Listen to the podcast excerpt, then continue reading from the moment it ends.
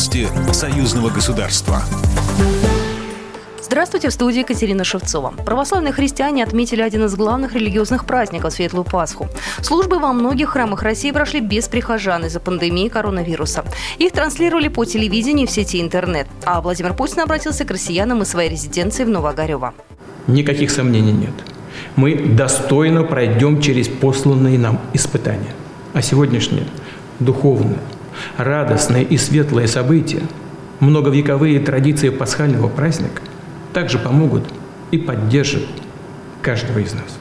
В Беларуси на пасхальных богослужениях прихожане были, велась также и трансляция. Утром в Свято-Благовещенский Лядинский храм в Смоливическом районе приехал Александр Лукашенко. Президент на службу отправился вместе с младшим сыном. Глава государства поздравил с Пасхой всех белорусов. Белорусы просто молодцы. Без паники. Кому надо поберечься, остается дома. Кто покрепче и в храмы приходит. С воскресением Христовым всех вас. Христос воскрес! Президент России Владимир Путин сообщает, что интеграция бывших стран СССР в ЕАЭС благоприятно влияет на внутреннюю экономику, а страх возрождения Советского Союза преодолевается, сообщает ТАСС.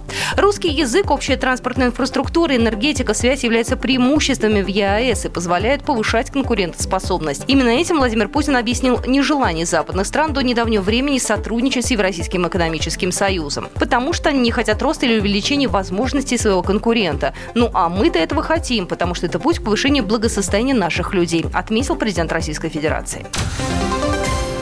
Президент России Владимир Путин подписал указ о временных мерах по правовому положению иностранцев и лиц без гражданства из-за пандемии коронавируса, сообщили в пресс-службе Кремля. В частности, приостанавливается течение сроков нахождения за границей Российской Федерации участников программы добровольного переселения в Россию соотечественников в случае, если они не могут въехать в страну до истечения полугодового срока нахождения за ее пределами. Замораживаются также сроки добровольного выезда из России иностранцев и лиц без гражданства, в отношении которых принято решение о депортации или административном выдавании удовлетворения. Приостановлены действия виз разрешений на временное проживание, вида на жительство, миграционной карты и удостоверения беженца. До 15 июня работодатели могут привлекать иностранцев и лиц без гражданства к работе, если они прибыли в порядке, требующем получения визы, но не успели ее оформить из-за ситуации с коронавирусом.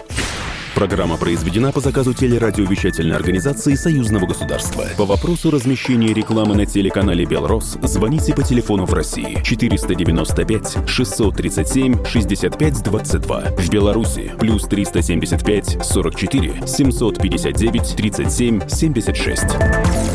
Новости Союзного государства.